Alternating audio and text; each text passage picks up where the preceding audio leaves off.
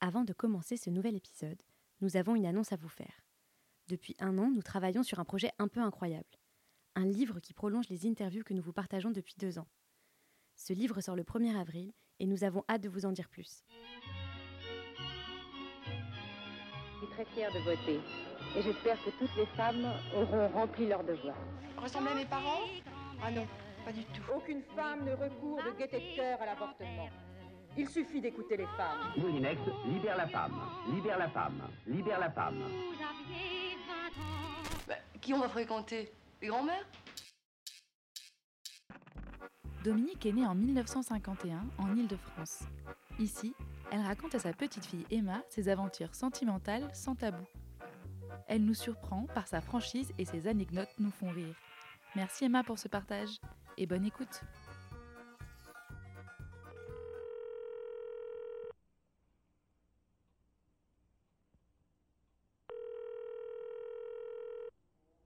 Première question, c'était quel a été le premier amour de ta vie, c'est ça? Bon, alors c'est peut-être pas la plus grande histoire d'amour, mais je pense que pour beaucoup de personnes, c'est la première histoire d'amour qui est quelque part dont on se souvient le mieux. Ben, c'est arrivé qu'on aille au cinéma et, le jour où il m'a pris la main, euh, voilà, c'était vraiment merveilleux. Et puis en fait, c'était un très très bon ami et puis euh, on n'a jamais eu vraiment une histoire d'amour ensemble. Mais pour moi, ça a été le, premier garçon que j'ai, je pense, vraiment aimé. Son souvenir est très précis dans mon esprit et quand je pense à lui, tu vois, c'était il y a 52 ans, à quelque chose près, 43 ans, et je revois très bien son visage, son allure, euh, il est resté gravé dans mon esprit. T'as jamais pu une nouvelle de lui? Bah, il est venu à mon mariage, je suis allée au sien, parce qu'entre-temps, bah, après, on a, on a fait notre vie, chacun de notre côté.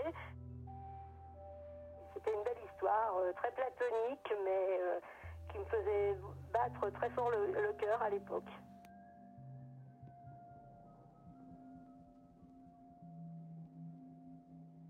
Comment étaient les débuts de ta vie de mère? Oui, voilà. Voilà. Alors, ben, tu n'es pas sans savoir que j'ai eu euh, deux bébés d'un coup, donc euh, des jumeaux, garçon et fille, qui- ce qui m'a euh, toujours réjoui. J'ai toujours été heureuse d'être une jeune maman comblée avec un garçon et une fille.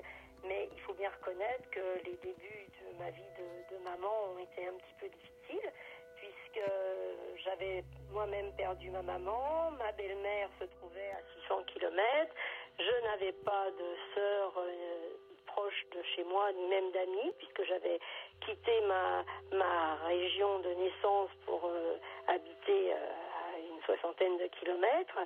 Et donc, euh, bah, ça a été un petit peu, un petit peu difficile, mais euh, bon, j'étais tellement heureuse euh, euh, d'avoir eu mes bébés après m'être fait soigner pendant 2-3 ans que bah, tout s'est bien passé. J'ai pris ma vie de maman à bras le corps et, j'étais, j'étais très très heureuse. C'était un petit peu difficile d'être obligé de passer d'un bébé à l'autre, euh, ben, à peine fini de, les changer, de les nourrir. Il y avait très peu de temps euh, euh, de battement, mais je me suis toujours beaucoup organisée j'arrivais à, trouver euh, une heure de temps en temps pour moi, pour, pour lire ou pour faire autre chose, pour euh, pendant que les enfants dormaient. Et puis, euh, ben, je j'allais les promener. Enfin, j'ai, moi, ça a été une période de ma vie très heureuse.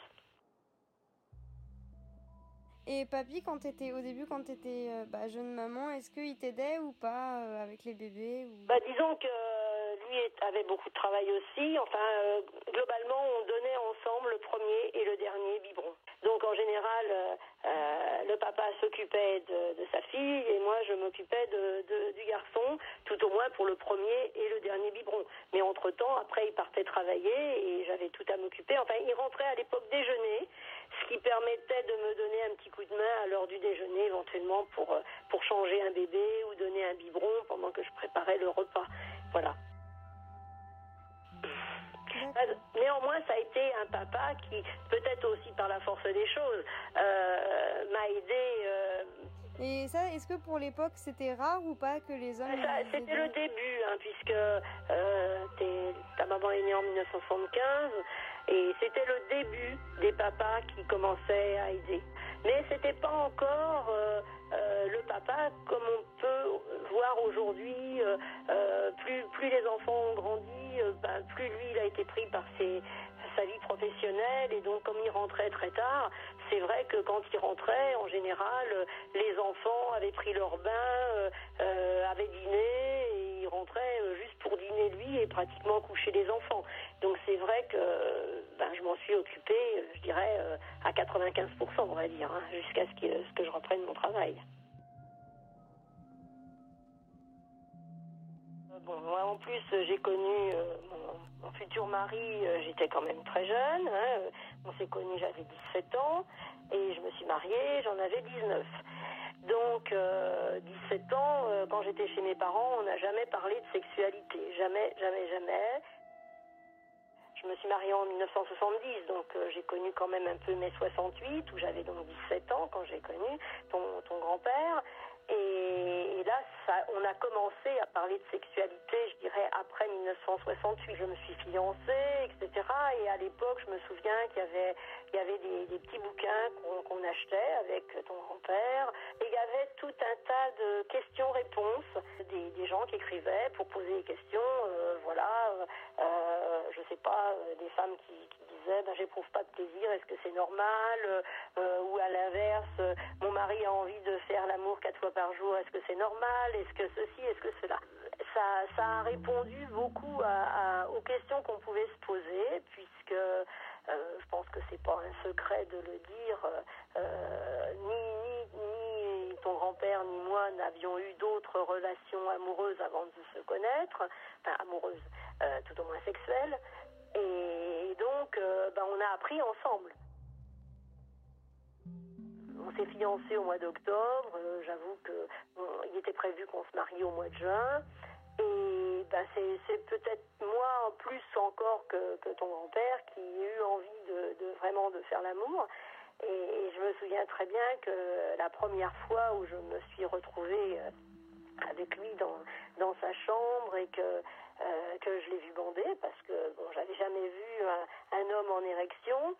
Euh, bah alors ça va te paraître peut-être très bizarre parce que j'avais quand même euh, presque 19 ans, hein, donc j'étais pas sans être une noix blanche, j'avais pas eu l'occasion. C'était tout à fait le début de la pilule. Et puis à l'époque, mettre un préservatif pour un garçon, c'était quand même un peu tabou. Il y avait ça aussi. Donc les garçons mettaient pas de préservatif parce que le préservatif c'était réservé plus ou moins à des relations, on va dire tarifées tu vois, avec, euh, avec des, des, prostituées, avec euh, pratiquement qu'avec les prostituées qu'on mettait un préservatif, ça ne se faisait pas. Et par ailleurs, ben, les garçons qui, qui, qui voulaient éviter euh, ben, de se retrouver avec leur, leur petite amie enceinte préféraient ne rien faire, quoi. Tout au moins pas aller jusqu'à l'acte complet. Moi, je n'ai pas connu la génération SIDA, c'est plutôt la génération de tes parents. Euh, moi, à l'époque, la plus grosse crainte des jeunes couples, c'était de se trouver enceinte. On faisait attention comme tout le monde. À l'époque, c'était la grande époque euh, Ogino. Donc, euh, on calculait à peu près en fonction de la, de, de, la période des règles, à quelle époque on était fertile ou qu'on ne l'était pas. Euh, mais moi, il s'est trouvé après que j'ai appris, enfin, j'ai su que, que, que, je ne vulais pas, donc je risquais pas de me trouver enceinte.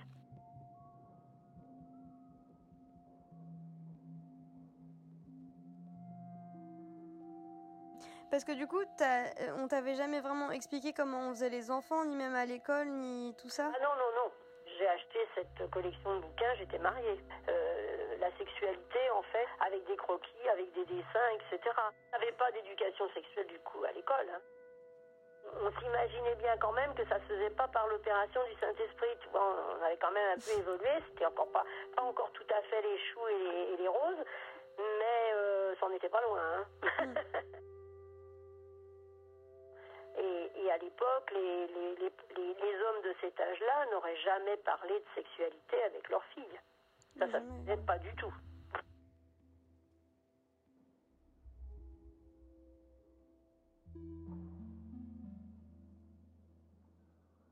Ben, J'étais toute seule à la maison, ma mère était toujours malade, elle était souvent hospitalisée et tout. Euh, c'était pas guéguet. J'ai j'ai eu envie de me marier très vite, c'était un peu une fuite aussi, hein. c'était pour, pour vivre autre chose. Euh, Se marier à 19-20 ans, c'était courant. C'était courant. Euh, D'ailleurs, euh, une fille qui n'était pas mariée à 25 ans, par exemple, c'était vraiment euh, euh, fêter Catherinette et faire la, la Sainte-Catherine, quoi. Mhm. On appelait ça comme ça. C'était presque ce qu'on on disait, c'est une vieille fille. Hein. Elle a 25 ans, elle n'est pas encore mariée, tu vois, ça, voilà. Une fille qui n'était pas mariée et qui prenait la pilule, quelque part, ça, ça voulait dire qu'elle voulait coucher. C'est comme les, les garçons qui mettaient des préservatifs. Euh, S'ils mettaient des préservatifs, c'est parce qu'ils allaient voir euh, plusieurs femmes en même temps.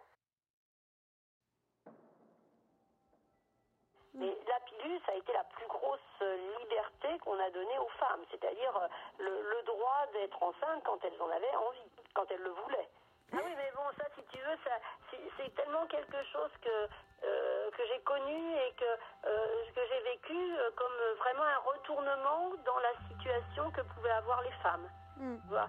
Et, et c'est vrai que c'est c'est le plus important, peut-être la pour moi la, la, la, la révolution la plus importante que les femmes de ma génération aient connue, la pilule et l'avortement.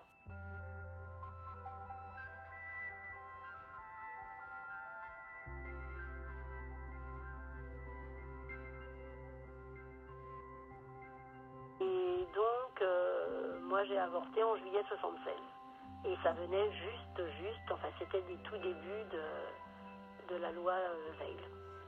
C'était un acte chirurgical. Je suis restée trois jours à la clinique. Hein. Tous les chirurgiens n'acceptaient, parce qu'il fallait un chirurgien, n'acceptaient pas de le faire, puisqu'il n'y avait pas d'invertement euh, euh, médicamenteux. Aujourd'hui, je mm. crois qu'on peut. Déjà, il y a la pilule du lendemain, il y a tout ça. Bon, voilà.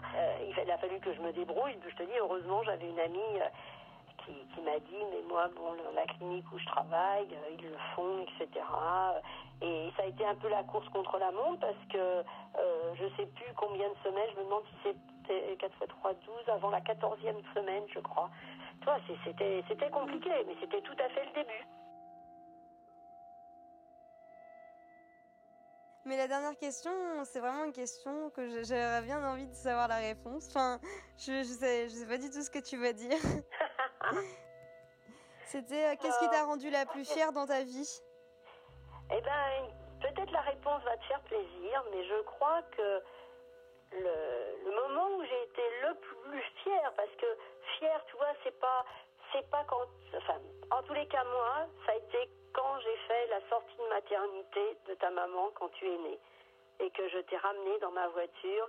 Euh, ton père ne, ne conduisait pas à l'époque et, je suis allée chercher ta maman et qu'on est sortis ensemble avec toi dans les bras. J'avais tout juste 50 ans et, j'avais l'impression que ben, que j'avais un, autre bébé, si tu veux, euh, et j'ai été très très fière. J'ai été très fière d'être grand-mère et, d'avoir une petite, enfin un, petit enfant. Et, et cette sortie de maternité, c'est vraiment pour moi un vrai moment de fierté.